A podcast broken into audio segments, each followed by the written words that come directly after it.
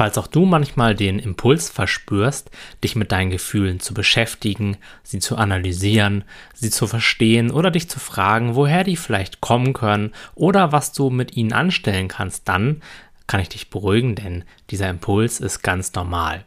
Nur hilft uns dieser Impuls oft nicht weiter mit dem Gefühl zurechtzukommen, denn es führt eben nicht in eine bewusste Auseinandersetzung mit dem Gefühl, indem wir achtsam in das Gefühl reinspüren, es da sein lassen und es so Schritt für Schritt auflösen, sondern diese Art der Analyse, wenn man das so sagen kann, dient nur einem einzigen Zweck. Wir wollen dadurch vermeiden, dass das Gefühl wiederkommt. Und das ist ja per Definition Widerstand.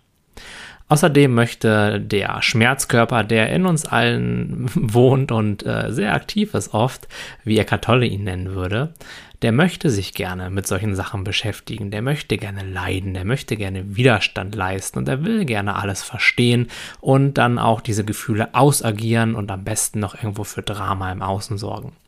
Und das Einzige, was wir machen können, ist, ihn zu erkennen für das, was er ist, nämlich eine Mischung aus Gefühlen und Gedanken, die in uns aktiv sind, die wir auch sehr wohl wahrnehmen können, aber auf die wir noch lange nicht reagieren müssen.